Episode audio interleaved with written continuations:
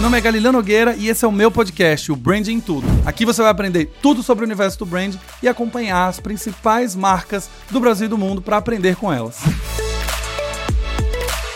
Olá, olá, olá, cidadãos da Galileia! Sejam muito bem-vindos a mais um episódio do Branding Tudo Podcast. Aquele podcast que você vai aprender hoje como criar uma marca para o maior fundo de tecnologia comprar você e investir em você. Mentira que eu não vou fazer essa promessa, mas você minimamente vai aprender o que, que o fundo avalia na hora de fazer uma aquisição de uma marca, por exemplo, e coisas que a gente precisa saber na hora que a gente está construindo uma marca também, caso a gente pense no futuro, quem sabe buscar um aporte. Mas antes de apresentar meu convidado, eu tenho que falar aquele texto que você já conhece. Você chegou aqui através de um link de um amigo, seja muito bem-vindo. Eu me chamo Galileu Nogueira, tenho mais de 14 anos de experiência ajudando a construir marcas muito queridas nesse Brasil. A P11, Pets, Ambev, Whirlpool, Cora e tantas outras. E a ideia do podcast é trazer as minhas experiências positivas e negativas, assim como dos meus convidados, para que a gente aprenda algo novo em cada episódio. Se você quer aprofundar os seus conhecimentos em branding, saiba que o BDP Imersão presencial ainda continua com as matrículas abertas para o dia 11 de novembro. Vai ser um dia incrível com 8 horas de aula, dois professores convidados de mercado, além de você ganhar o BDP Imersão Online para revisar as suas aulas durante um ano. Se você quer saber mais, acesse galilnogueira.com barra BDP, B de branding, D de dado e P de perto e garanta a sua vaga. Bom, o convidado de hoje é um convidado muito especial, estou muito feliz que ele está aqui. A gente está indo pro quase chegando no episódio 100 e a gente tem um convidado de um segmento inédito que a gente ainda não entrevistou aqui, que é justamente um fundo de investimento. Não só um fundo, mas o maior fundo de investimento em tecnologia do mundo, que é o SoftBank. Estamos aqui com o Eduardo Vieira. Seja muito bem-vindo. Obrigado, Galileu. Tudo bem? Tudo jóia. E você, como está? Tudo bem. Preparado para ser sabatinado com Nossa, perguntas? espero que eu consiga contribuir e ajudar todo mundo aí, um pouquinho pelo menos. O Eduardo, ele é sócio, líder de assuntos corporativos, marketing e comunicação para a América Latina do SoftBank. Já foi sócio da Esfera Brasil e do grupo WPP. Foi CEO da América Latina nas agências HK Strategies e Ogilvy PR e fundador da Agência Ideal. Além disso, também já escreve sobre a internet com o livro Os Bastidores da Internet. Desde 2004, foi finalista do Prêmio Jabuti e já fez uma cobertura desde 94 sobre a internet quando era mato, que a gente era na discada ainda. Seja muito bem-vindo, Eduardo. Vamos lembrar que Eduardo não é um investidor do SoftBank, tá, gente? Então, se vocês quiserem mandar perguntas, não, não pede para ele desenhar um pitch Isso. e como vai. Ele, ele representa a marca, ele sabe do que a gente vai conversar hoje aqui, mas ele não é um investidor. Então, não fiquem mandando DM para ele pedindo dinheiro. Exatamente, a gente tem um time ultra competente para fazer isso. muito bom. Eduardo, pra gente começar, bom, você tem um, um background aí super forte, né? Um, um pano de fundo da sua carreira muito relacionado às marcas. Você sempre esteve relacionado com marcas na área de PR, na área de estratégia, na área de atendimento, enfim. Como que branding começou ou se despertou na sua vida? Olha, começou bem no início da minha carreira, na verdade. Eu sou jornalista de formação, né? E, e sempre enveredei por esse lado de tecnologia e negócios, né? Então comecei lá atrás, em 95, é, na verdade querendo um pouco olhar um pouquinho fora do que era o, o, espectro normal do jornalismo na época, né? Falava muito de política, economia, esportes, essas coisas mais gerais. Eu sempre me interessei muito por business, né? Muito pela área de negócio. É, e eu achava muito interessante como as marcas se desenvolviam e as empresas cresciam, né? É, e eu tive a oportunidade de começar no boom da internet, né? É, ali quando, como você falou, era, realmente era mato alto. E eu lembro que a gente tinha é, seis, sete lançamentos de, de startups por dia no Brasil. E era uma loucura nas redações a gente acompanhar esse movimento todo. É, então eu sempre me olhei um pouquinho isso e achava que de alguma maneira tinha um potencial de crescimento de uma indústria muito grande. E de fato aconteceu, né? Sim. A gente vive hoje aí, depois, quase 30 anos depois, é, a gente vive aí um ecossistema super, super animado e super maduro já em termos de construção de marca em todos os segmentos, né? Exato, e que não perde para ninguém. Quando a gente olha para as marcas Brasil, principalmente América Latina, tem feito um trabalho excelente. Sim. Né? A maioria dos fundos, inclusive, tem fundos destinados para marcas da América Latina, querem desenvolver regiões aqui. E a gente vê startups muito boas por aqui também, né? Sim, totalmente. O próprio SoftBank, né? O SoftBank chegou aqui no, na região em 2019 é, porque não tinha, na verdade, um volume de investimento muito grande no ecossistema. E o ecossistema estava começando a ficar super maduro, é, coworking surgindo, espaços de colaboração, toda uma indústria se desenvolvendo a, ao redor das startups. É, e os fundos de investimento normalmente não olhavam para a América Latina com muito carinho, nem com muito peso, né? É, e daí o nosso fundador, né, que é japonês, o Masa, Masa Son, ele fez uma, uma continha. Ele falou, poxa, quanto que a América Latina representa do mercado global de venture capital? É, representava mais ou menos uns 5% do PIB mundial. Ele falou, legal, vamos colocar então 5 bilhões de dólares para investir na região. o que era basicamente cinco vezes mais de todo o volume historicamente já investido em venture capital, né? É, então, a partir daí, acho que a gente é, estimulou a chegada de outros fundos, de outros players, é, e estamos firmes e fortes aí, vendo, vendo as empresas do não só do nosso portfólio, mas acho que as empresas no geral mesmo, é, crescendo, construindo marcas fantásticas e acho que com um horizonte aí de, de, de prosperidade muito grande. É, com toda certeza, assim. Eu tive o prazer de trabalhar na 99, num processo em que ela foi adquirida pela Didi. Uhum. E eu entrei com seis meses de aquisição. Uhum. Então, estava naquela fase muito boa. Um bilhão de dólares na conta. três sócios estavam super felizes, né, saindo da aquisição, mas ela já vinha fazendo alguns aportes é, alguns anos antes. Então, você via a marca se tornar a primeira unicórnio brasileiro, o primeiro unicórnio brasileiro é, uma gestão super boa de uma marca que é muito querida, que é muito popular. Uhum. Quando a gente roda a pesquisa hoje, é, de 100 pessoas entrevistadas, 99 conhecem a 99. Uhum. Mesmo que elas nunca tenham usado o serviço, elas já conhecem a marca de alguma maneira. E aí, depois disso, veio todo aquele cenário de Quinto Andar, de todos os outros unicórnios que vieram. Então, assim, é um, é um cenário bem promissor, assim. E eu acho que não só mais promissor, mas ele está bem consolidado no Brasil, né? Tá super consolidado. A gente, na verdade, quando a gente chegou, a gente enxergou isso mesmo, né? É, tinha uma safra de empresas que tinham nascido ali no começo da década de 2010 é, que estavam começando a tracionar de um jeito muito forte. Né? Você citou duas marcas, né? O SoftBank foi investidor da Didi lá fora. É, aqui a gente tem, por exemplo, Quinto Andar, Nubank, é, Creditas, Banco Inter, é, né, marcas que são realmente é, fortes, fortes e, né? E, e, com volume, né? Muito cliente. Com volume, exatamente, e cada vez mais é, tracionando, na verdade, e, e, se tornando negócios muito relevantes, né? Então a gente olhava e falava assim, poxa, é, que interessante que tem é, empresas é, florescendo na região e, e, na verdade, endereçando problemas que são meio históricos na gente, né? Então, assim, a, a gente é brasileiro não desiste nunca, né? Sim. né? E a gente vê todos os dias alguma dificuldade de infraestrutura que a gente tem, algum segmento que poderia ser melhor atendido, algum serviço de empresa para pessoa que precisa ser construído do zero, né? Então, enquanto, sei lá, Vale do Silício, Israel, outros polos de startup estão olhando para construir o futuro, a gente ainda está correndo atrás de resolver as nossas questões básicas, né? E isso é um ambiente que, nossa, ajudou a florescer muitas empresas e que tem crescido, né? A despeito aí dos ciclos de mercado financeiro de alto e baixo, né? É, tem crescido muito e acho que de uma maneira consistente. Né? Sim, e a gente tem visto também que é, tem serviço para tudo agora, né? Uhum. Então tem sempre uma startup nova para solucionar alguma coisa. Esses dias eu tive contato com uma que eu pensei muito nisso. Falei, cara, como nunca existiu até hoje?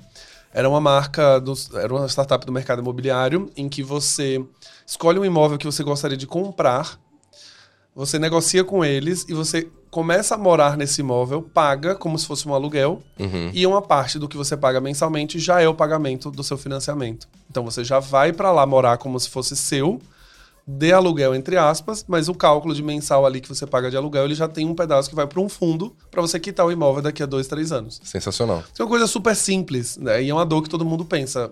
Justamente que é, putz, eu tô dando dinheiro. Pra, é um dinheiro de aluguel, dinheiro que vai para o dono do imóvel. Eu passo anos morando e esse dinheiro, no final das contas, eu poderia ter comprado um apartamento. Sem dúvida. E aí vem uma startup e fala: não, você pode morar no imóvel que você quer comprar e você não precisa tirar um outro dinheiro. A gente já vai no mês a mês ali abatendo o que você paga para você depois, daqui a dois, três anos, você voltar para sua casa sendo sua já. Uhum. E é isso, é uma coisa muito simples que surgiu só agora, 2021, 2022. Sim. Né? Né, então, essas empresas vão nascendo e elas têm, de alguma forma, uma necessidade de se tornar perenes, né? É, de transformar os seus negócios em coisas muito grandes, né? É, e justamente nessa escala de América Latina, que é gigantesca, né? Seja Brasil, México ou até os outros países, ou mesmo pensando globalmente, né? Existem muitas soluções, muitas empresas que precisam chegar lá. E para isso elas precisam ter uma marca sólida, não tem jeito, né? Boa, é isso. E agora, então, já que você falou de marca sólida, eu quero já emendar na próxima. Opa, vamos lá. Quando a gente conversa no mercado corporativo, CLTzão aqui, né, do mercado empreendedor, o que a gente mais escuta é que não que branding é uma disciplina para empresas muito grandes, para empresas que já têm uma lucratividade alta, que se podem dar ao luxo de pegar um pedaço e começar a investir na construção da marca. E ainda assim, são poucos os empreendedores que entendem dessa forma. O que a gente mais escuta é que branding não é mensurável, que branding é intangível, que você não consegue calcular exatamente como que você melhora a margem da sua empresa através da marca. Se olha muito para o produto, pela forma de fazer, para redução de custos e tudo aquilo. Só que agora temos aqui um representante de um fundo, que com certeza não vai olhar só para o negócio, vai olhar para a marca também. Uhum. Você, como que você enxerga esse, esse papel hoje? Existe de fato um valor na marca? Existe uma maneira em que, mesmo que as pessoas falem que não é mensurável, eu sempre defendo aqui que é mensurável, existem ferramentas para mensuração aqui. Ou são caras ou as empresas não conhecem, mas elas existem. Uhum. Qual é a sua visão sobre esse, esse aspecto de que não dá para mensurar branding, sendo que hoje você está num fundo que olha para a marca também? Não, óbvio que dá. Né? Quem, quem não mensura é porque ou tem preguiça de fazer ou não conhece a tecnologia ou, é, na verdade, vive um legado de que foi educado dessa forma. Né? É, então, pergunta que fazer uma brincadeira com você, olhando aqui para nós hoje aqui, que marca que você lembra quando a gente se olha aí para sua camiseta, a capa do seu celular, a mesa e a minha camiseta? O Itaú. Pois é. Isso não tem valor? É, eu lembro, você vai lembrar provavelmente de um episódio, é, não, não, era um episódio na verdade, acho que era um TED Talk, alguma coisa assim, do Simon Sinek, é, que respondia uma pergunta, fazia uma pergunta na verdade para o entrevistador: Você ama a sua esposa? Uhum. E ele respondia assim: Amo. E ele falava: Prova. Né? É, então, assim, Pode não existir um número exato para dizer que a, o valor de marca de uma empresa é, tem um impacto geral no negócio. Pode não ter. Por quê? Porque existem diversas formas de você medir, você não tem, na verdade, um padrão. Mas não há nenhuma empresa bem sucedida que não entenda que o seu valor de marca é determinante para o seu valor de mercado. Tá? Não existe. Então você tem um conjunto de ferramentas para fazer isso. Elas são obviamente aplicadas a setor, a segmento, a sua indústria, onde você está. São aplicadas ao objetivo de negócio que você tem e são muito importantes na hora de você calcular onde a empresa quer chegar. Tem uma coisa que um dos elementos que a gente vê na, na nossa avaliação de negócio é o que a gente chama de TAM. É o Total Addressable Market ou o mercado total endereçável potencial daquela, daquele mercado para você chegar. Né?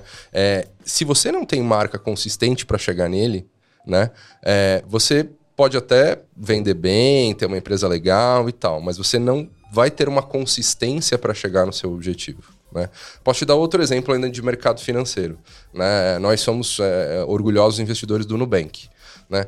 Por que, que o Nubank é, é tão diferente de outras empresas, de outros bancos digitais é, que surgiram antes dele, junto com ele, é, ou até muitas décadas antes, né? Ou dos próprios incumbentes. É, e tem um segredinho para isso, né? É, o segredinho é que a marca e a reputação, na verdade, a marca do Nubank foi construída a partir de uma reputação, né? É, que foi com, feita com consistência é, e que hoje faz a diferença. Você não tem outros bancos digitais que têm 90 milhões de clientes. E se você olhar os fundamentos econômicos e a operação, construção de produto, experiência de usuário, é, todas as units que você precisa observar de mercado, não necessariamente o Nubank é tão diferente assim em termos de operação de outros bancos, em relação a outros bancos digitais. Inclusive, algumas vezes tinha menos serviços disponíveis. Exato. Coisas que eram essenciais em um banco. Ah, tem que ter cartão de crédito premium lá. Não, o Nubank demorou para ter. Uhum. Ou tem que ter financiamento, demorou para ter financiamento. Tem que ter seguros de vida, demorou para ter. Então, é, é, muito nítido que a marca ela se sobressai nesse aspecto, né? Sim. E a gente tem lá dentro uh, do fundo, a gente tem alguns instrumentos para mensurar isso, né? Obviamente, eu não posso falar todos. Claro. É, mas a gente tem, por exemplo, a gente está em processo agora de desenvolvimento de um índice de brand health, né? De saúde de marca. É, justamente para tentar entender é, nesse universo das startups que, que são, fazem parte do nosso portfólio, a gente tem mais ou menos aí 90 empresas no nosso portfólio na região, 70% delas no Brasil, é, a gente tenta enxergar, legal, onde essa marca está posicionada em relação à concorrência, onde ela está posicionada em relação a outras marcas que têm tecnologia no core, onde ela está posicionada em relação a marcas que já são love brands, é, e para entender quais são as oportunidades de negócio e de ação que a gente tem para poder colaborar para que essa marca aumente o seu valor de mercado. No final do dia, se eu tenho uma oportunidade, olhando seja para funil tradicional ou o que a gente chama de flywheel de marca, uhum. é, poxa vida, é, às vezes eu tenho empresas que estão muito bem sucedidas como negócio, que têm um investimento em growth, em crescimento muito grande, mas isso está fazendo aquisição, está fazendo venda, mas está perdendo um pouco a consistência do que poderia ter é, para chegar a ser uma candidata, por exemplo, a uma abertura de capital ou a, a uma operação de fusão e aquisição é, ou uma consolidação de mercado de alguma forma.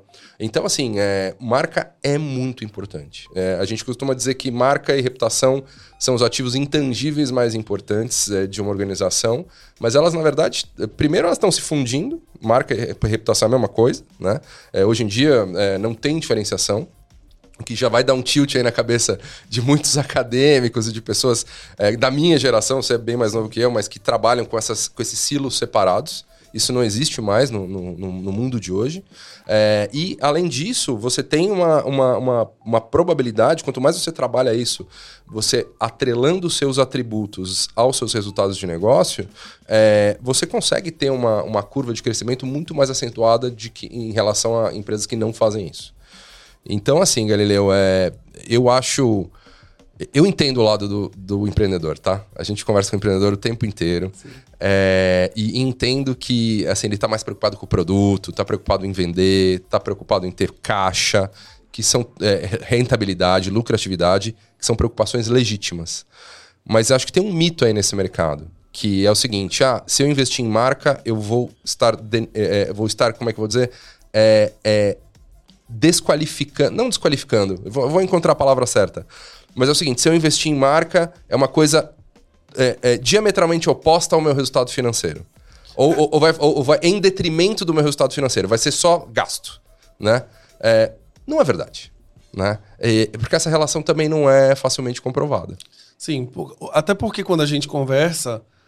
E, e, e, esse pensamento de que a linha de branding ali, de construção de marca, ele é um gasto, ele não é um investimento, e uma das coisas que eu mais converso com o cliente, e através de podcast também a gente sempre traz esse assunto, que é o fato de que quando você está criando essa percepção de qualidade, de reputação, de confiança, credibilidade, o mito ele está em que esse empreendedor ele não entende que isso faz com que o consumidor não precise chorar por desconto, chorar por preços menores e que ele precisa ficar se reposicionando em mercado para ficar atendendo a necessidade puramente financeira. Sim.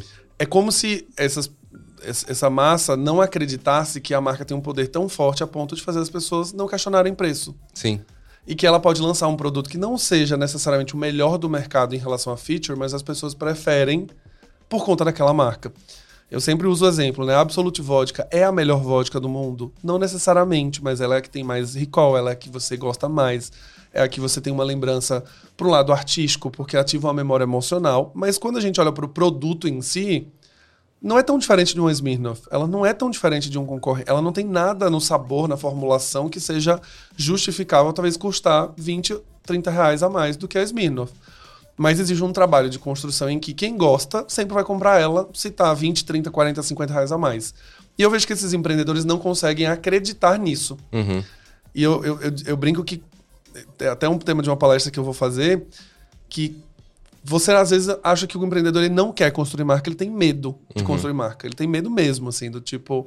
Ele não acredita que ele vai pegar todo o dinheiro dele, criar uma, uma super campanha, uma estratégia, a ponto de que lá na frente vai ter consumidor que vai ficar recorrente, que não vai abandonar mais a marca. Isso no longo prazo vai ser muito bom. No curto prazo, cria um diferencial, faz a pessoa não precisar de preço ou promoção para poder comprar. E a analogia que eu sempre faço é a construção de um apartamento. Uhum. Quando a gente vai comprar um apartamento na planta, a gente não tem dúvida nenhuma de que ele vai valorizar lá na frente. Uhum. A gente uhum. tem nenhuma dúvida, mesmo a gente sabendo que tem um mercado instável, mesmo sabendo que o financiamento é muito caro. E aí, quando a gente vai para a entrega das chaves, a gente pega todo o nosso dinheiro e compra um monte de mobília. Não, eu vou colocar esse sofá aqui da marca tal porque vai melhorar o aluguel lá na frente. Não, uhum. vou comprar essa televisão de 65 porque o aluguel, com certeza, lá na frente eu vou conseguir pelo preço que eu quero. Uhum. Essa mesma lógica, para mim, é que faz branding fazer sentido. E, e, quando a gente compra um apartamento, a gente acredita 100% nisso. Uhum. A gente acredita e fala: não, se, ó, se eu fizer isso, isso e isso, naquela região que vai chegar o metrô, colocar móveis de uma marca boa, meu aluguel é seis pau tranquilamente. Uhum.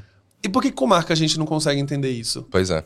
E acho que tem um outro ponto, Gabriel, em cima do que você está falando, que é a questão da confiabilidade. Né? É, então, assim, tem marcas que eu confio.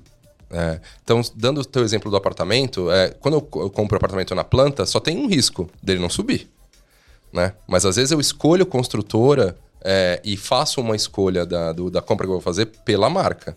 Um outro, um outro exemplo claro é McDonald's. Eu posso estar em qualquer lugar do mundo, eu olho um McDonald's, eu sei exatamente o que eu vou esperar e o que eu vou adquirir quando entrar naquela loja. Uhum. Então a minha expectativa está resolvida porque é uma marca confiável. Pode não ser o melhor lanche do mundo, o melhor alimento do mundo, podemos discutir aqui 300 atributos, Sim. né? Mas eu sei exatamente o que eu vou esperar se eu entrar dentro do McDonald's. E isso significa venda.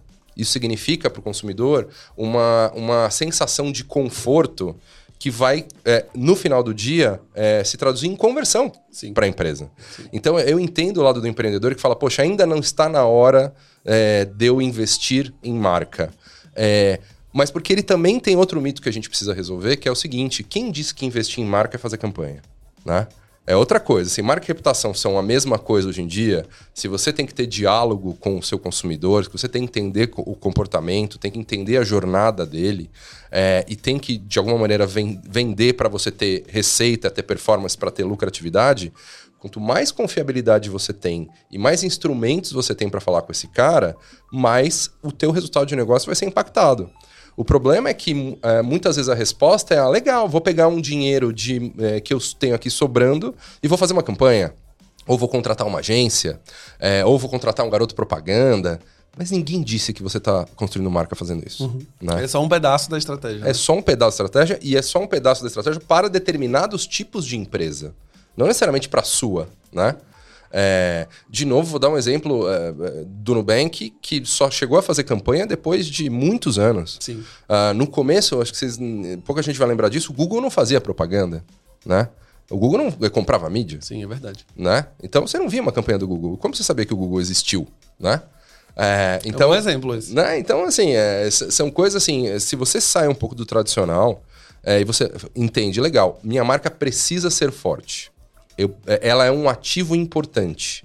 E quanto mais marca eu tiver, melhor marca eu tiver, mais o meu, a minha empresa vai se valorizar no mercado, legal. A, a segunda, isso deveria ser ponto pacífico. Sim. Segundo ponto é como eu vou fazer, né? Quando as pessoas falam de ah, vamos investir em marca, em branding, tem duas perguntas que você não pode fazer, ou duas respostas que você não pode dar. A primeira é, legal, quanto eu vou gastar? Porque todo mundo fala assim, poxa, é, eu vou gastar em campanha, vou gastar nisso, vou gastar naquilo. Não necessariamente. Faça a conta. O que, que você precisa ter com o seu especialista, o seu grupo de especialistas, que vão falar para você, legal, eu vou fortalecer minha marca desta forma. Né? E a outra coisa é, como eu vou provar que isso deu certo?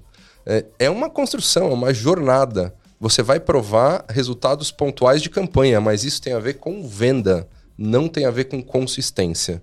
Então não é uma coisa simplesmente pontual, né? É uma coisa para você olhar valor perene.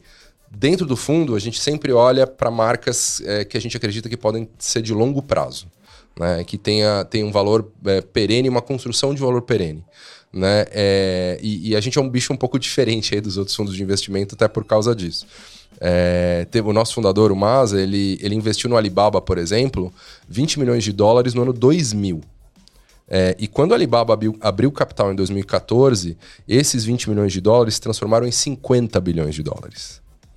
É, e esse, esse mesmo investimento lá do começo é, chegou a valer 110 bilhões de dólares, essa, essa, esse equity que a gente tinha na, no Alibaba. E, o, na verdade, a gente só se desfez desse ativo, só vendeu no ano passado. Então a gente está falando de uma jornada de 23 anos de conversa. É, poxa, o que, que era a marca Alibaba em 2000? Né? O que, uhum. que ela é hoje? Né? Tudo bem, é um negócio consistente e tal, mas é um negócio de e-commerce, de venda. Né? É, será que tem negócios de e-commerce, de venda, que tem marcas piores que performaram pior? É só fazer a conta e fazer a pesquisa, né? Então, assim, o dado de realidade, ele existe. Quem não quer pegar, ou tá acomodado, ou não tá entendendo, ou tá perdendo uma ótima oportunidade. exatamente, exatamente. isso, e isso é uma coisa cultural também. Eu tô fazendo um trabalho com alguns institutos de pesquisa agora, a gente vê que é uma questão até de formação dos executivos também que estão à frente, ou dos empreendedores que são os donos dessas empresas que carece um pouco desse conteúdo um pouco mais voltado à pesquisa, à interpretação de leitura de dados de mercado, é, nem sempre o empreendedor ele é alguém com uma base em administração que consegue entender essas coisas, às vezes é um engenheiro e etc. E conseguiu empreender e tudo bem, e tem todo o seu conhecimento. Mas quando a gente vai nessa tecnicalidade de olhar para o mercado, fazer a conta, de entender longo prazo, curto prazo, olhar um dado de pesquisa, o maior desafio que a gente tem hoje na consultoria é quando a gente apresenta uma pesquisa de mercado com dados para o cliente, ele conseguir interpretar. Uhum. Porque a maioria das vezes a pesquisa ela vai trazer o dado, ela não vai trazer nada mais do que isso. E você juntar tudo isso, colocar dois, três filtros, cruzar a informação e no final você dar uma diretriz estratégica é o grande desafio. Sem dúvida. E hoje o que a gente vê assim em consultoria quando a gente conversa são clientes que algumas vezes a gente tem que explicar o que, que é uma amostra. Uhum. O que, que é um percentual amostral? Como que funciona uma seleção de um painel Brasil para responder essa pesquisa? O que, que significa ter um painel? Então a gente ainda, nas marcas que a gente atuou, ainda tem alguns passos atrás de educação dessas uhum. empresas a entenderem primeiro a pesquisa, entenderem como se lê, entenderem como se compõe, para depois a gente olhar para o dado e a gente ainda também enfrenta um segundo mito, que é essa pesquisa está enviesada. Sim. Ela me trouxe coisas que eu nunca vi na minha empresa. Uhum. E aí a gente sempre lembra, a ideia de pesquisa é essa. A Sim. ideia é a gente trazer coisas que vocês não estão enxergando. E o lado oposto também acontece, que é, nossa, eu paguei tudo isso para ver o que eu já sei. Sim. E não é o que eu já sei. Porque no final das contas, a beleza disso é você cruzar as coisas para construir coisas novas lá na frente. Então, eu ainda olho para o cenário e entendo também o empreendedor, porque esse é o meu papel com branding de educação. Uhum. Do porquê que investir em marca no começo faz sentido e não deixar para lucrar para depois investir. É, por que, que você, quando constrói a diferenciação agora, você está criando uma marca de longo prazo para que no futuro ela tenha um valor muito maior do que você ter que mudar de nome três, quatro vezes, do que você ter que mudar de identidade visual duas, três vezes, porque você não pensou nisso no começo. Sim. E aí o negócio evoluiu, e aí você começou vendendo só água, daqui a pouco você está vendendo refrigerante, daqui a pouco você está vendendo bebida alcoólica e o seu negócio chama Eduardo Águas. Uhum. E aí agora vai ter que trocar de nome para Eduardo Bebidas. E aí um dia você abre uma lanchonete e agora Eduardo Bebidas tem que se chamar Eduardo Lanchonete. Então, essa, até essa visão de que, que o negócio vai ser, como que a marca se adapta, também vai atrapalhar lá na frente. Sim. Outra coisa que eu vejo também que são dois outros mitos interessantes, Galileu, é o seguinte. Primeiro, o empreendedor ele acha que para ele investir é, em, em, marca é, e na construção de marca dele, ele vai falar: beleza, preciso de um CMO, né? Não necessariamente você precisa de um CMO de largada, mas você precisa de alguém que entenda de marca para você construir até que você tenha uma, um crescimento uma curva de crescimento e dentro da sua jornada de estágio é, de startup, você tenha condição de contratar um CMO. Mas você não precisa esperar até ter o CMO dos sonhos para você começar a construir sua marca. E tem outra coisa também que me incomoda, que é uma coisa mais de mercado, é essa separação cada vez é, mais ridícula, na verdade, entre é, marca e growth. Sim. Né? Branding versus performance. Gente, é, sério, quem inventou isso, não sei quem foi, mas enfim, não, esse cara tá equivocado. Sim. É, então não, não, pode mais acontecer um negócio desse, né? Eu entendo que são silos, são disciplinas muito é, é, específicas, é, mas elas têm que ser enxergadas pela organização de uma maneira única. Né? Senão, uma sem a outra fica manca. Sim. Né? Sim. Então elas têm que andar juntas é, e elas têm. Uma tem que colaborar para a outra.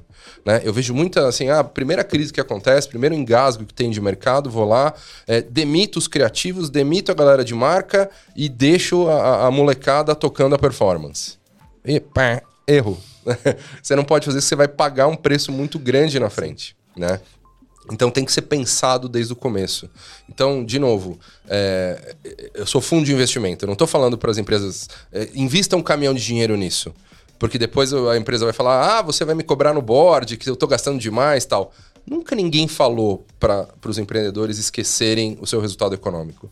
Nunca participei de uma reunião de board que um fundo virou e falou assim: não seja lucrativo. O fato de falar você precisa crescer é, e você precisa investir para crescer não é oposto a falar você não tem que ser lucrativo neste momento. Que é outro mito que precisa ser acabado. Porque todos os negócios eles precisam ser autossustentáveis de alguma maneira. E são esses, de fato, aqueles que brilham os olhos. Né? É, então, cabe ao empreendedor também é, é fazer essa reflexão e entender: legal, o que, que eu preciso fazer para o meu negócio crescer de uma maneira sustentável né? É, e quais são os instrumentos que eu preciso ter. E se ele não está ligando para a marca dele, eu acho que é uma coisa que ele só vai ver daqui 3, 4, 5 anos depois de fazer a IPO, sinto muito, nem no IPO ele vai chegar. Uhum. É, é, isso daí é uma das coisas que, que mais me pegam, assim, é, é esse pensamento de jogar para frente. Uhum. Não, lá na frente, quando eu tiver, aí eu penso na marca. Só que é dia, diametralmente oposta, porque se lá na frente não chegará. Uhum.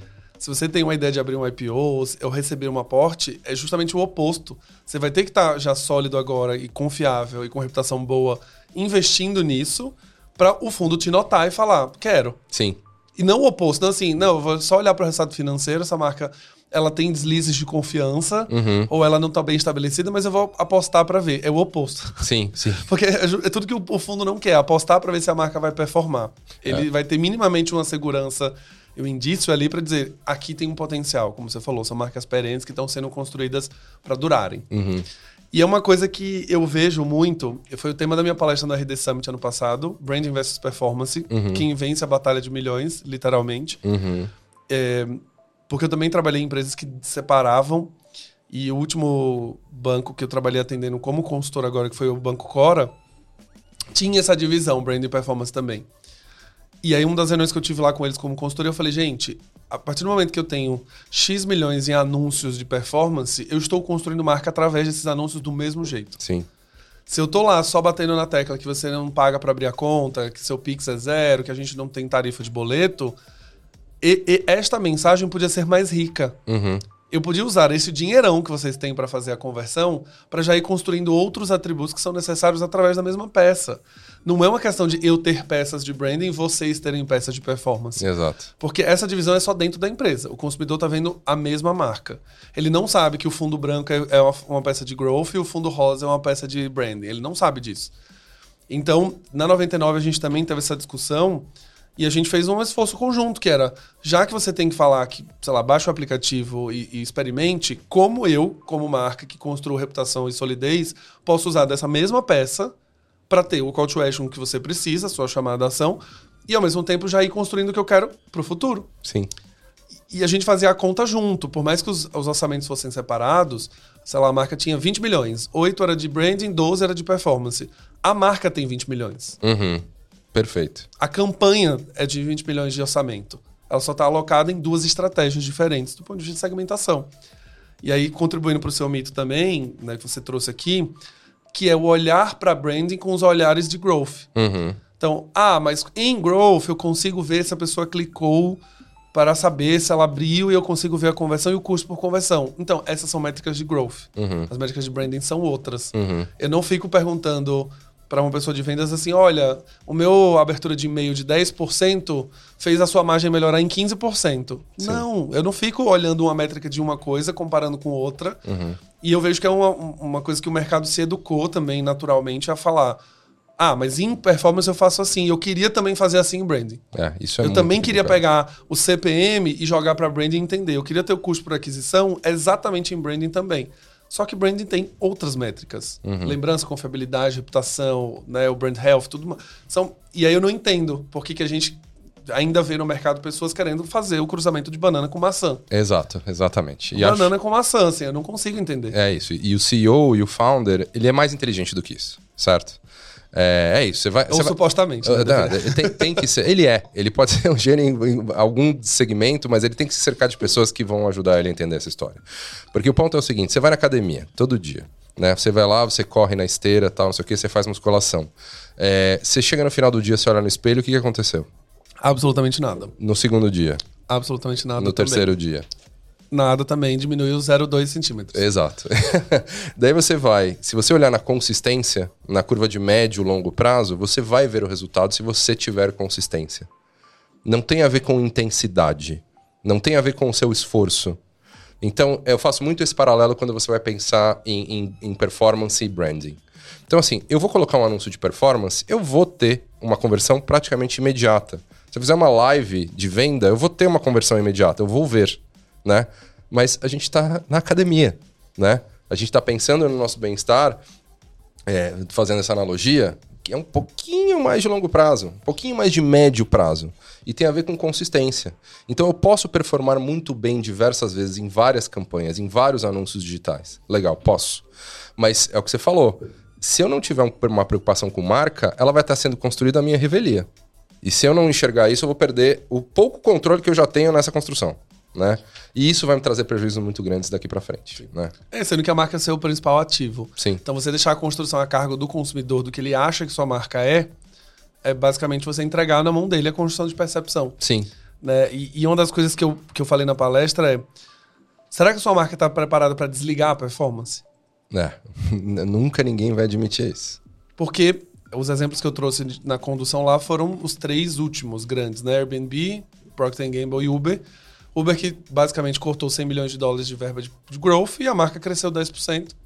Mesmo não tendo mais os 100 milhões. Uhum. O Airbnb também fez isso. A gente fez uma muda eles fizeram uma mudança drástica entre investimento em, em performance indo para investimentos em PR Uhum. e, e campanhas mais inovadoras, influencers e etc. E a Procter Gamble tirou os investimentos em performance de Instagram, Meta e etc. e passou a, a focar muito mais em reputação e etc. As três marcas cresceram. E a minha provocação na palestra era essa. Qual é a, qual é a mágica, então? Uhum. Você corta uma linha que é super importante hoje, performance, growth, etc., e as marcas continuam crescendo. Essas marcas investiram em construção de imagem por 12 anos, pelo menos. 12 a Perfeito. 15 anos. Perfeito. Então elas, elas podem dar ao luxo de desligar hoje e os efeitos eles serem muito menores do que a sua marca. Sim. Só que será que você que está aí assistindo consegue desligar a performance hoje e sua marca seguir vendendo? Exatamente. E aí todo mundo dá um bug do Millennium. porque é a coisa do tipo, não sei. É. Eu acho que se eu desligar eu não vendo nada. E aí eu sempre respondo, aí esse é o problema de você não construir marca. Exato. Você está ali aparecendo, oferecendo para as pessoas o anúncio e fazendo uma compra por impulso. Talvez uma compra por preço, show de bola. Desliga esses anúncios. Pois é. Como que vai ser? E essa credibilidade é engraçado, né? Ninguém quer pagar esse preço. Ninguém quer colocar o próprio bônus na, na reta, né? É, é isso. A gente, quando eu trabalhava com TI, tinha uma, uma frase que era célebre entre, entre o pessoal de, de tecnologia, que assim, nunca ninguém foi de- nunca ne- nenhum CIO foi demitido por contratar IBM, por comprar IBM, né? É, é isso. É, por quê? Confiabilidade, marca. Você pode até ter outras soluções, soluções melhores, diferentes, enfim. É, mas você tem uma transferência de credibilidade grande. Né? E se você confia na sua marca o suficiente, não tem problema você desligar a performance. Né? Então, é, isso, é, é- isso é mais especialmente desafiador no segmento de, de investimento que a gente está. Né? Porque, assim, no- nós, ah, nós investimos na- nas empresas que estão em late stage, né? que estão na fase de growth. Então, assim, já receberam os primeiros aportes de Family and Friends, daí já receberam uma série A, a gente entra ali na- no que seria uma série B para série C. Tá mais consolidada. Quando tá mais Pelo menos consolidado. uns 5, 6 anos aí já, já tendo um resultado Exatamente. E, e um business que está crescendo ou tem um potencial muito grande de crescimento. E, e a gente tem algumas fases de investimento, de análise de investimento, né? Então, antes da gente entrar na discussão para o nosso comitê de investimento, a gente tem uma fase de estudo. E essa fase de estudo leva em consideração marca e reputação. Não tem como não levar. Né? Você tem que olhar para aquela marca e falar assim: legal, qual outra startup está fazendo isso? Né? É, tem algum precedente no mundo? É, quais são os principais concorrentes? Qual é a reputação dessa marca? Né? É, poxa, essa empresa ela tem uma confiabilidade interessante, é, ela tem uma marca que é, é, vamos dizer assim, é conhecida, entre aspas, ou como que ela está no funil? Né? E depois a gente performa depois da empresa dentro do nosso portfólio, depois vai para due diligence, uma série de coisas, e daí a gente toma a decisão de, de, de, tomar, de investimento de fato. Mas lá no começo, no estudo, é levado em consideração. E precisa ser levado em consideração. E depois que a empresa está no portfólio, é, a gente acompanha de uma maneira sistemática. É, por esses índices que a gente tem construído e vai acompanhando, é, e também porque o mercado é muito dinâmico. Às vezes você chega numa situação que você está à beira de, um, de, uma, de uma operação de M&A, de fusão ou aquisição. Né? Você tem que levar valor de marca é, é, nessa equação. Né? Senão você não consegue, muitas vezes, num, numa, num momento de consolidação de mercado, é, um vai achar que a marca vale mais, que a outra vai achar que a empresa vale mais, que o outro negócio vale mais, e no final das contas é, é um componente intrínseco a essa avaliação. E isso faz com que também a decisão, se essa marca permanece, se ela vai ser uma fusão em que uma marca morre e a outra fica, qual das duas vai ficar, quem é que vai ficar ou não, se vai ter um endosso de uma marca na outra, enfim. São decisões que também são pautadas em seu valor. Sim. Quando a gente teve aqui Claro e Net, foi a mesma coisa. Teve uma discussão ali do tipo, cara, Net tem um equity muito bom no Brasil, etc. Mas olhando para o futuro, talvez Claro seja a marca mais lembrada, então o Net vai morrer daqui a pouco. E, Sim. e é uma decisão que não é pautada simplesmente do. Estou fazendo aqui um gesto para quem está me ouvindo, um gesto de, é, de colocar o dedo no ar para ver onde vai ser a direção do vento. É, que não é uma decisão simplesmente, ah, eu quero fazer isso. Uhum. Ah, eu acho que a Claro tem mais equity, então eu vou, vou matar a net ali porque eu acho. Não, existe uma discussão. E eu acho que os fundos, eles têm um papel fundamental nesse processo de quebra de mito, porque os fundos começaram a exigir essas discussões de marca para serem os seus investidores ou seus aportadores. Sim. Então, até então, você podia sustentar ah, os mitos que a gente conversou aqui. Ah, não acredita, longo prazo, não sei o que, darará. Quando um fundo como o SoftBank fala, olha, a gente vai mensurar sua marca para entender o valor. Uhum. Se ela não tiver valor nenhum, provavelmente ela vai valer bem menos do que você acha que sua empresa vale. Sim. Ah, então vou correr para construir uma marca mais sólida. Sim. Ah, vou correr então para fazer uma coisa legal. Então eu vejo que boa parte dessa movimentação de mercado ela veio também das pressões dos fundos. Os fundos colocando isso como um requisito. E aí quem está olhando para frente com a visão de longo prazo vai falar, cara, eu vou investir para um dia o fundo dar um multiplicar ele por quatro o valor da minha empresa porque eu tenho uma marca forte, consolidada, com uma boa reputação. Quem tem uma visão limitada vai falar, não vou investir e provavelmente também não será investida. Sim, é, e acho que tem que parar essa, essa história. A gente tem às vezes um pudor, no, no Brasil sobretudo, é, que a pessoa está fazendo sucesso, a empresa está fazendo sucesso, ela vai fazer uma campanha, vai patrocinar um programa de, de alta qualidade, é, de grande audiência. Fala assim, ah, esse cara está esbanjando dinheiro tá, tá gastando muito e tal, né? É, não necessariamente é verdade, né? O fato de, da empresa construir uma marca sólida e de fazer um investimento proporcional ao retorno que ela vai ter, de uma maneira mais científica possível, não é megalomania. Não é só porque a empresa quer aparecer, não é só porque o founder quer sair bem na fita e na foto. Não é só por isso. Né? A gente tem que parar com essa história, porque de, de alguma maneira você vai criando essa mística ao redor das empresas que são bem-sucedidas, e isso tem a ver com marca não só pessoal dos fundadores, uhum. mas também da, do que a empresa entrega no dia a dia. Né? Se ela não cuidar da sua própria marca, quem que vai cuidar? Exato. Tem, tem uma coisa de vaidade também envolvida. É, eu acho que o oposto também ocorre. Do tipo, eu quero colocar a Jornada Nacional ali porque eu quero mostrar aos meus amigos, minha empresa está uhum. indo bem. Tem, uhum. um, tem um lado desse. Mas eu acho que quando a gente usa isso como um instrumento de crescimento de uma empresa para vender mais, ela tem uma razão de estar ali. Claro. Se tem resultado, qual é o problema? É, exatamente. Eu acho que esse é o grande ponto. E aí, a discussão de vamos provar então que esse resultado vai acontecer é onde o bicho pega. Uhum. Porque eu tenho preguiça ou falta técnica. Sim. Então não tem o que fazer. Aí é muito fácil você falar, não dá para mensurar. Exato. Então, isso aqui eu não sei, eu não vou ter retorno, colocar na TV eu não vou ter retorno. E aí, quando você vai olhar por trás, a gente viu algumas marcas recentemente fazendo esse movimento. Você vai olhar, não teve necessariamente uma estratégia de estar na televisão. Sim. Ou patrocinar um grande programa, ou trazer uma grande celebridade. Algumas vezes foi simplesmente uma decisão que veio de cima. Às vezes foi uma decisão de uma agência que não fundamentou nenhum estudo. Uhum. Então, é normal que a gente veja que não deu resultado também. Claro. Só que as pessoas venderam uma promessa que talvez ela faltou fundamentação e alguém comprou. E aí, às vezes, é um gosto pessoal, às vezes é uma questão de ligou para alguém, alguém recomendou, um mentor, falou, não, vai por esse caminho vai, e não conhece os bastidores da empresa ou não conhece necessariamente uma estratégia por trás disso. Sim. Então eu acho que a gente tem um, caminho também aí a percorrer de instrumentalizar as coisas. Perfeito. Do tipo, não, isso aqui dentro da minha linha, a partir do momento que eu vou colocar uma plataforma de CRM que isso melhora a minha efetividade de atendimento ao cliente, lá na frente posso cobrar mais caro, a linha de branding também tem esse mesmo papel. Claro. Eu vou ter uma campanha em TV, etc., porque eu estou querendo isso, porque daqui, daqui a seis, seis meses eu vou reajustar todo o meu portfólio e vou começar a cobrar um pouco mais caro. E para isso acontecer, eu preciso fazer essas iniciativas durante cinco anos. Exato. Isso vai acontecer, né? Sem dúvida. E tem, e tem uma outra coisa também que é. Uh, muitas vezes as pessoas subestimam a tentativa e o erro né? É, então, assim, poxa, eu sou uma startup, eu estou construindo a minha marca, eu tenho que fazer algumas tentativas para melhorar a minha performance, o meu desempenho de marca, o meu, é, é, o meu recall, o meu awareness, todo, todo, todo, todas as etapas do funil. Eu preciso fazer essas tentativas. E às vezes eu faço mais do mesmo, ou às vezes tem uma solução nova, uma solução tecnológica, ou mesmo um parceiro novo que é, oferece uma coisa diferente. A primeira coisa é: opa, peraí, como você vai me garante que isso vai dar resultado. Então, assim, cara, pode ser. Eu tenho várias formas de tentar garantir isso, né? Seja por experiência, por cases passados, pelas técnicas que eu vou usar, pelas ferramentas que eu vou utilizar. Pode não dar certo? Se não deu certo, qual é o problema? Né? Você vai lá, você é, readequa a rota, readequa a solução e tenta outra vez. De um jeito diferente, né? Agora, o que acontece muito é que para não, não romper o status quo, muitas marcas simplesmente falam, não vou fazer isso agora. Né? Não vou bancar. É, não vou bancar, né? Tem muito isso. Quando surge muito, muita startup no mercado, e, e assim, é até irônico, porque é uma coisa que a própria startup deveria, sofre na, na, na, na pele. Às vezes você traz um parceiro novo, um, uma empresa nova que tem uma solução, fala, vamos experimentar? Ah, não. Não, não vou... Não, não vou mexer nisso. Dá vontade de falar, poxa, mas você próprio não é uma startup? Então eu vou falar isso para o seu cliente, para ele não experimentar você e ficar com o incumbente. Pode ser? Né?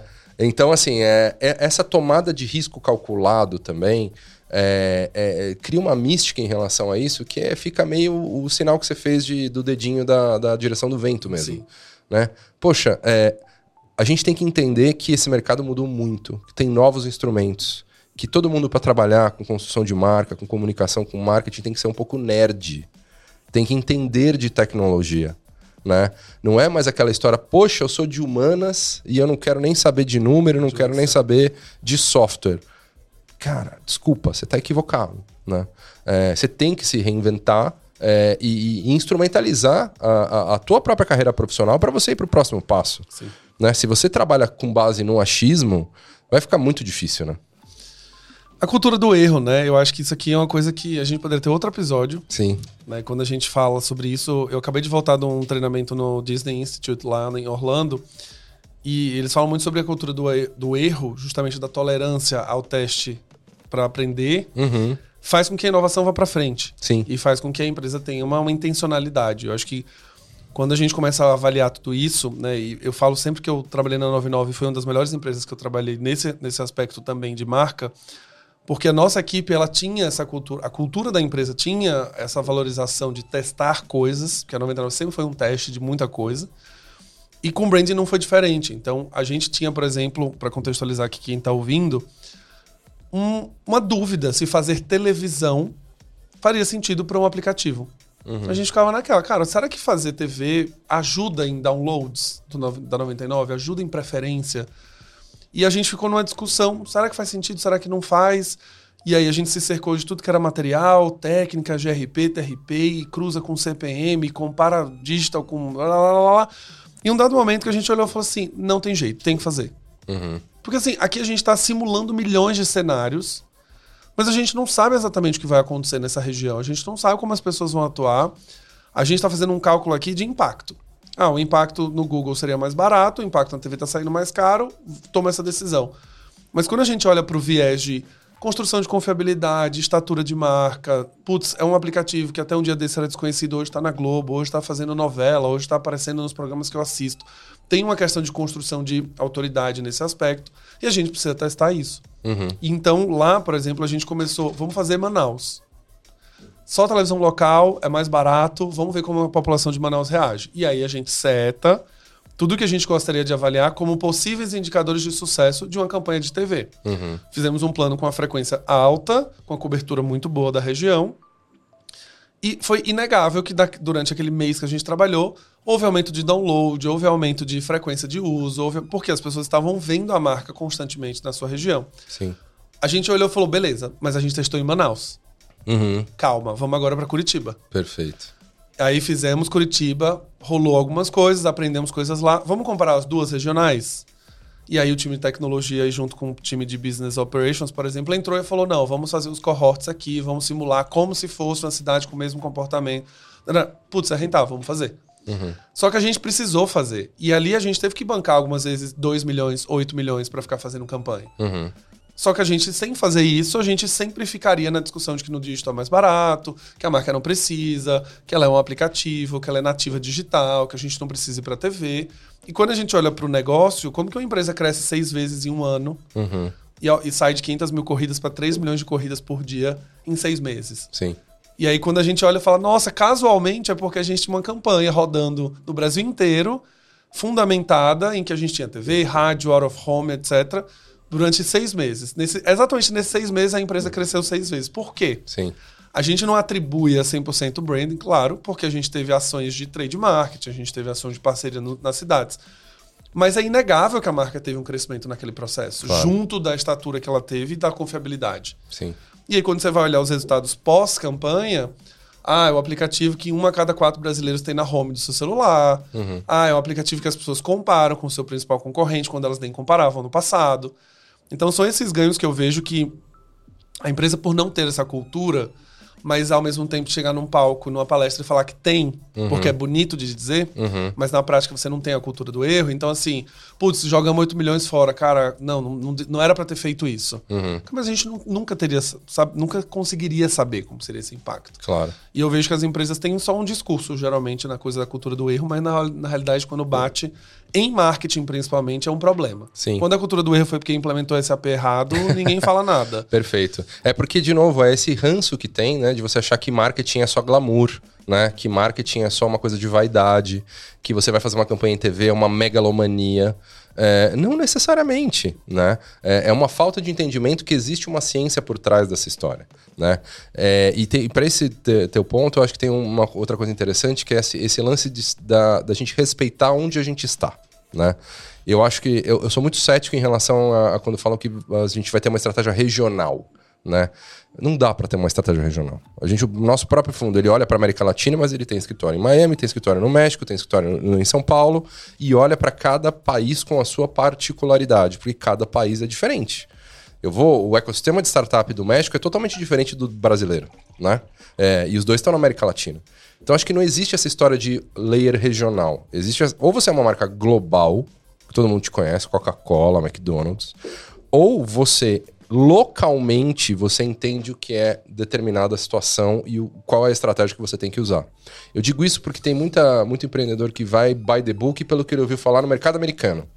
E daí quer construir marca exatamente que é construído no mercado americano e a venda dele está no Nordeste, ou no Centro-Oeste, ou no Sul do país, ou, ou ele é uma empresa que é focada no Sudeste. Cara, não.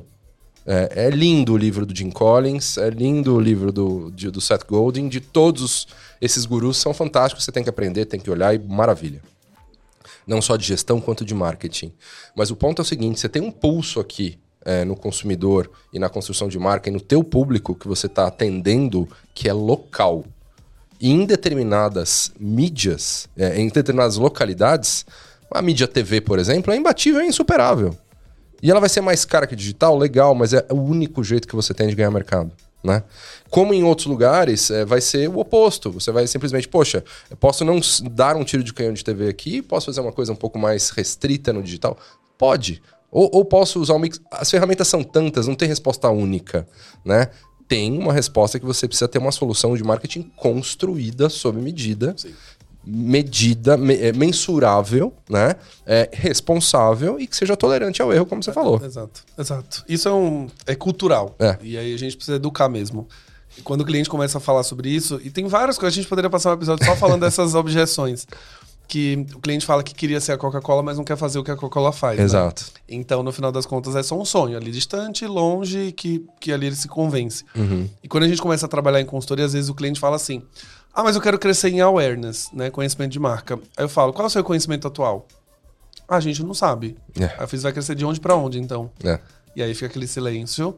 Tá, mas dá para mensurar? Aí você faz o processo de dá, tem uma pesquisa. Tararara. Ah, mas a pesquisa é muito cara, tararara, não dá para fazer. Então, faça o seu time trabalhar para crescer para qualquer lugar. Exato.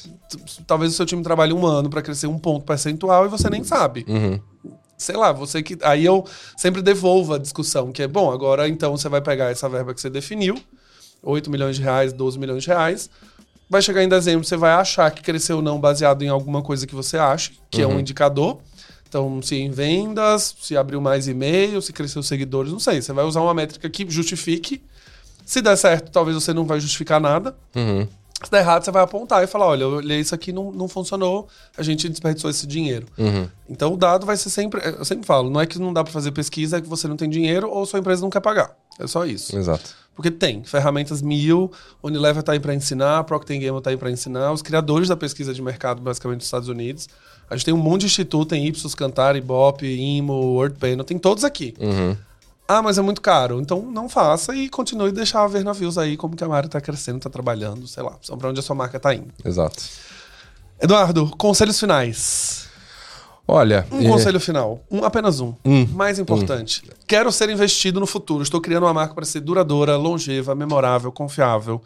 E um dia eu vou lá bater na porta do Eduardo e falar: ah, me apresenta aí alguém de fundos para eu apresentar. Marca, o que, que eu preciso levar? Para essa conversa? Olha, eu acho que depende muito do estágio da empresa que você está, né? Se você está uma empresa que está começando no early stage, ali bem comecinho, né? É, acho que você precisa provar que o modelo de negócio funciona. Aí você... negócio, não estamos falando de marca necessariamente. Não, não estamos é, falando de marca necessariamente. É o primeiro filtro. É Se o seu negócio não vai dar certo, como é... rentabilidade já não passa por um filtro. Exatamente. Se deu certo e você tem mais de um concorrente, né? É, você pode eh, dar sorte de ter um mercado que você próprio criou e você é o único player. Mas se você tem um concorrente, daí você tem que começar a entender, legal, qual é a comparação que eu tenho com esse cara, por que, que ele vende mais ou menos do que eu, e quais são as minhas fortalezas de marca e atributos de marca que eu tenho que vão poder me alavancar no futuro. Então, assim, é, muitas vezes a gente, é, nesse, sim, nesse segmento de early stage, que a gente não investe no SoftBank, investiu um pouquinho, hoje uhum. a gente faz através de, de, uma outra empresa parceira nossa, é, que é a Upload Ventures, que é um fundo especializado para isso, né? Tem também Growth, mas é, são muito focados é, em early stage. É, na comparação entre duas empresas do mesmo segmento, uma das coisas que a gente vai olhar, sem dúvida, vai ser marca. Né? Qual a maturidade daquela marca, qual o atributo, por que o consumidor está comprando de você, convertendo em você e não no seu concorrente. Então, pensar nisso desde o início é muito importante. Então, lembrando que, assim, pensar em marca não significa ter uma agência e fazer uma campanha. Do mesmo jeito que pensar em reputação não significa ter uma assessoria de imprensa para você resolver crise. Não é isso. Esses são instrumentos pontuais. Né? Você tem que olhar para as duas coisas, para as duas disciplinas e falar: legal, como eu fortaleço minha marca e minha reputação? Porque elas, no final das contas, elas vão fazer diferença. E à medida que você vai crescendo a sua empresa e ela vai se desenvolvendo, é, você tem que ter controles dessa marca. Exatamente o que você falou do exemplo do, do awareness. Né? Você, onde você está? Né? Se você navega no vento sem direção, né? Qualquer lugar. Qualquer lugar você vai destino. chegar, uhum. vai ser o seu destino. Né? Eu quero chegar lá. Então, legal. É awareness, é funil, é flywheel, é qual é a métrica, qual é o modelo que você vai criar. Para isso, você tem que ter instrumentos de medição e acompanhamento desde o começo. Quanto antes, melhor. De novo, não é você simplesmente só gastar dinheiro em performance.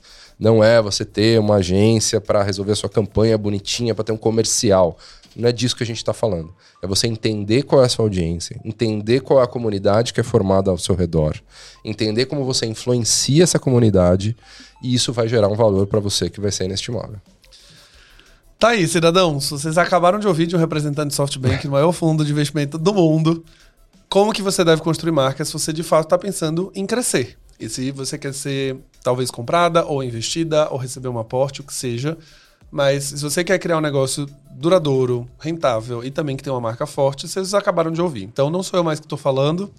É, agora passa para o seu chefe esse episódio, manda para o seu diretor, presidente da sua empresa, para o fundador, que seja. Porque aqui a gente está tendo uma discussão de alto nível. A gente não está falando sobre o que eu acho que deve ser feito, que talvez. Não, a gente está falando de alguém que investe em mais de 90 marcas hoje, aqui na América Latina, e sabe exatamente como avaliar. Então, pega esse episódio, manda para os seu, seus queridos para que eles comecem a entender que existem alguns mitos aqui e quem sabe é, ele mude a diretriz dentro da empresa que você trabalha. Eduardo, muito obrigado. Obrigado a você, galera. Foi incrível Prazer. esse papo. Eu estava muito ansioso. Obrigado por trazer e compartilhar tantos dados tão generosos Uh, e com tanta assertividade para nós. Imagina. Estamos muito felizes como cidadãos. Super prazer, parabéns pelo programa. Vida longa, o branding tudo e vai dar tudo certo. Vamos que vamos. Um grande abraço. Um abraço, obrigado. Cidadão, se você gostou desse episódio, não esquece de mandar para pelo menos três amigos para você renovar o seu passaporte de cidadão da Galileia e dar cinco estrelinhas. Afinal, o nosso player precisa entender que o episódio foi incrível e por isso ele vai ranquear melhor. A gente está no top 20 de podcast de negócios do Spotify, não é à toa. Então, muito obrigado, cidadãos. Vejo vocês no próximo episódio do Branding Todo Podcast.